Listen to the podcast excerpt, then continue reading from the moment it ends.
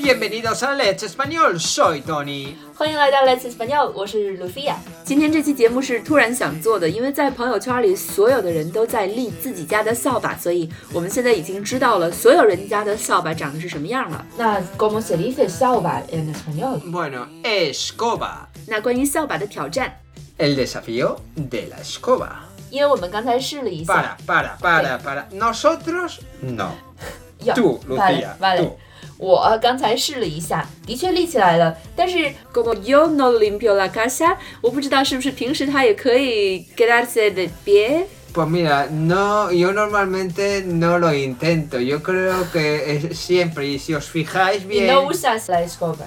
Si uso la escoba, lo que pasa es que tú, como nunca limpias, ahí está el problema.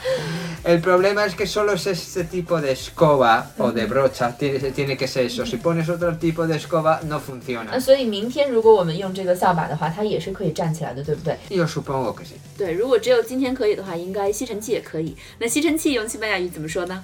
Aspiradora. aspiradora。 De aspirar. 那 vamos a intentar con la aspiradora。 Sí, después lo rompes y a ver cómo aspiro. Te compro una nueva。 Bueno, pues a ver, vamos a parar esto porque es un sinsentido.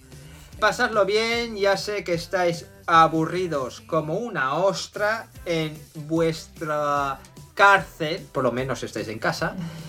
Y nada, pasadlo bien, 等 ser 一下，等一下 buenos，等一下，等一下，Tony 刚才说 aburrido， como una ostra.